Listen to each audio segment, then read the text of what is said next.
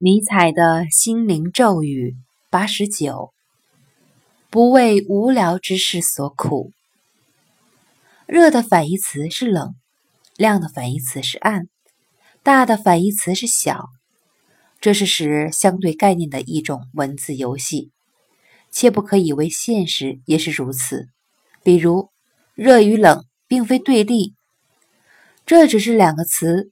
为了更加直观地表现出自己某种现象所感的程度的差距罢了。